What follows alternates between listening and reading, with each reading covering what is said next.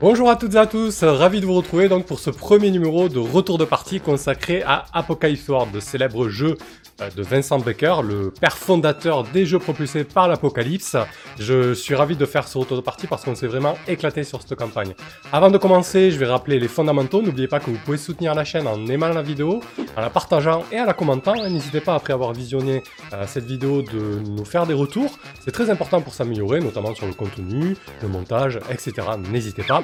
Vous pouvez aussi soutenir la chaîne de manière plus pécuniaire via Tipeee ou Paypal pour un don libre. Surtout que voilà, on a passé le cap des 1000 abonnés et on aimerait bien notamment faire une refonte des overlays, avoir des overlays un peu plus flexibles et intégrant les webcams et aussi euh, offrir une véritable identité graphique à la chaîne.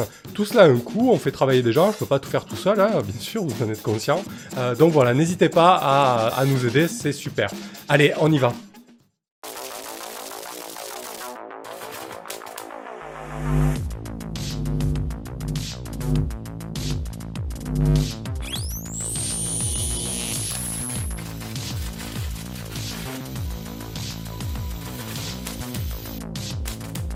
Apocalypse World est un jeu euh, sorti en 2010 aux éditions Looping Game dans sa version originale.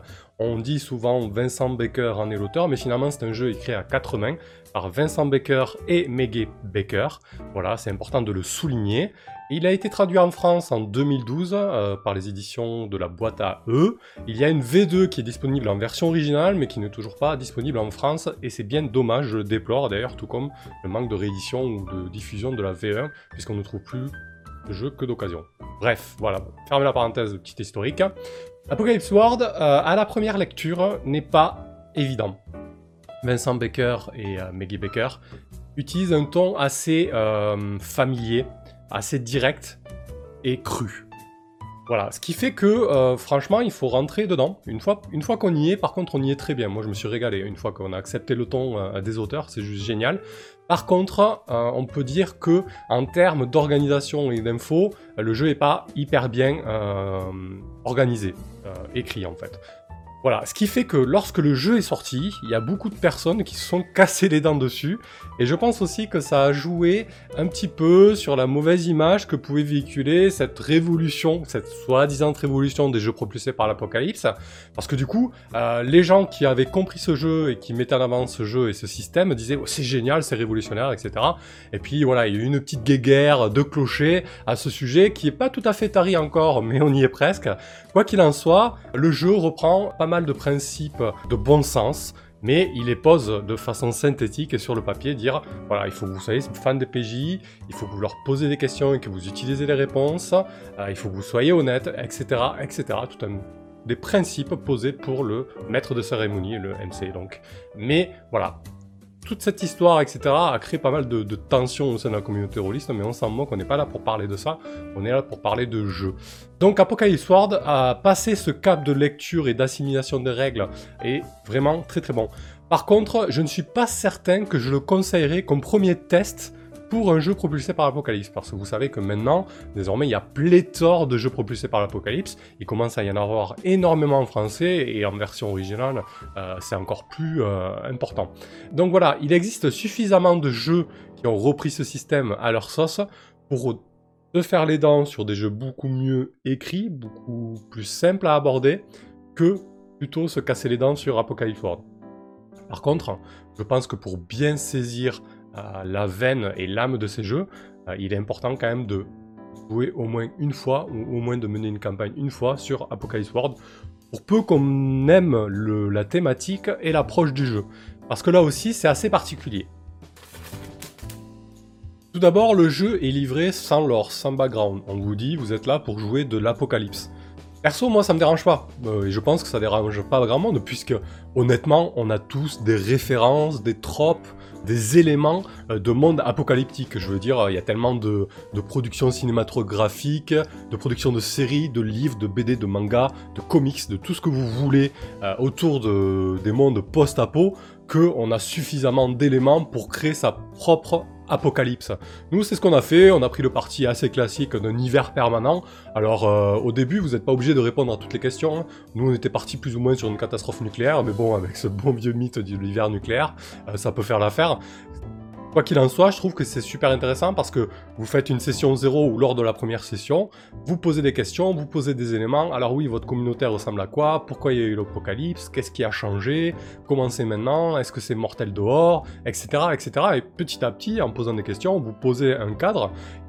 Il est conseillé de ne pas répondre à toutes les questions parce qu'au fil de la partie, vous allez encore agrémenter euh, le background et répondre à des questions, etc. Donc voilà, on vous demande juste de poser un minimum de cadre avant de vous lancer et c'est euh, parti quoi. Il y a déjà ce point qui, je pense, peut rebuter une certaine partie des joueurs, mais bon, franchement, c'est loin d'être inaccessible, il suffit de se lancer et puis c'est parti, quoi.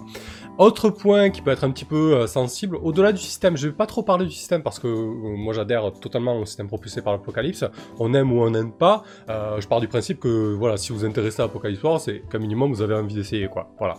Autre point qui peut être rebutant ou un frein, c'est le fait que le jeu ait accès énormément drama et accès limite joueur joueur. Alors personnage joueur contre personnage joueur, attention.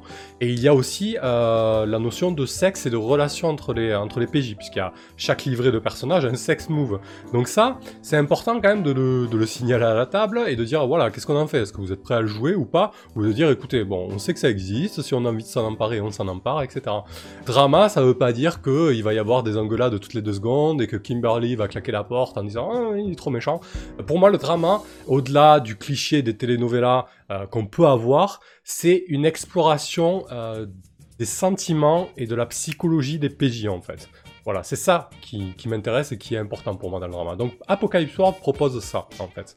Et c'est ce qui va euh, notamment introduire le, jeu, le personnage joueur contre personnage joueur. Parce que du coup, au début, le jeu, les bakers vous disent Ok, au début, vous n'êtes pas forcément amis, amis, pardon. Par contre, vous êtes alliés. Mais il se peut qu'à la fin de la campagne, vous ne soyez pas du tout amis. Mais vous pouvez l'être.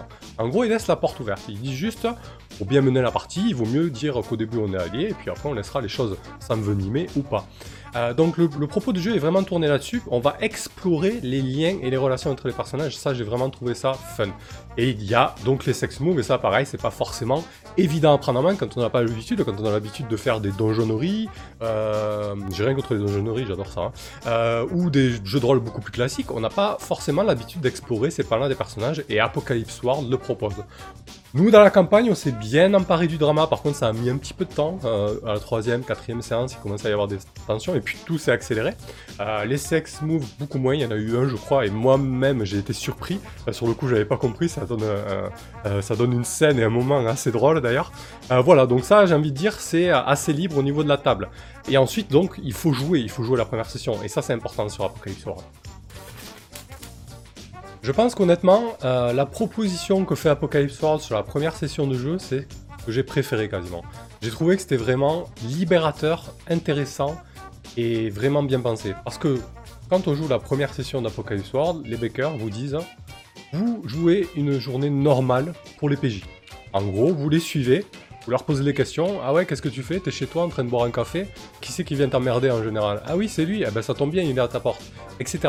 Et en fait, en suivant euh, les PJ dans une journée normale, mais en fait qui n'est pas si normale que ça, puisqu'on est dans un monde post-apocalyptique, eh ben, petit à petit, vous allez avoir le décor qui va se mettre en place, vous allez avoir des, euh, éléments euh, de menaces, euh, des éléments sur lesquels vous allez pouvoir tirer, vous allez pouvoir tendre des perches. Il ne faut pas hésiter à poser un max de questions, ça au début c'est pas forcément évident. C'est pour ça que je propose euh, de jouer sur des apocalypseries autres avant de passer à Apocalypse War, parce que du coup, vu que la première session vous demande de vous lancer sans filet, il est important d'être à l'aise avec le système en fait. C'est un peu le, le, serpent qui se mord la queue un petit peu ce jeu au final.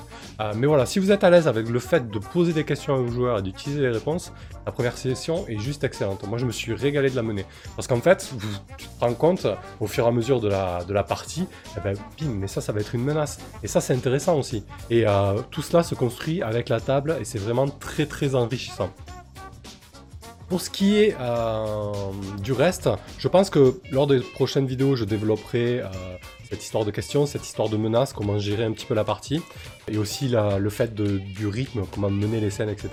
Et là, je voulais conclure celle-ci sur la présentation un petit peu du jeu et de notre campagne, sur l'importance quand même de parler un petit peu des limites de la table. Parce que entre euh, le monde post-apocalyptique, les interactions joueurs personnage joueur contre personnage joueur, les sex moves, etc.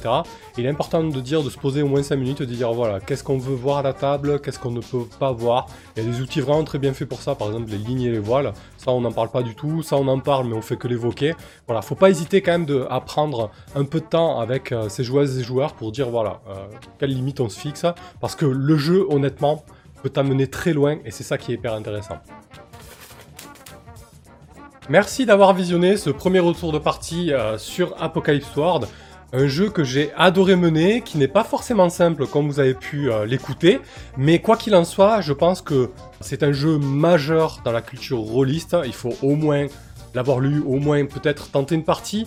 Je dis pas qu'il est forcément euh, au goût de tout le monde, loin de là, j'en suis conscient. Par contre, nous, on a vraiment adoré ce jeu et surtout, on a eu droit à une fin de campagne très très intense, mais ça j'en parlerai dans les prochaines vidéos. Allez, merci à toutes et à tous, à bientôt.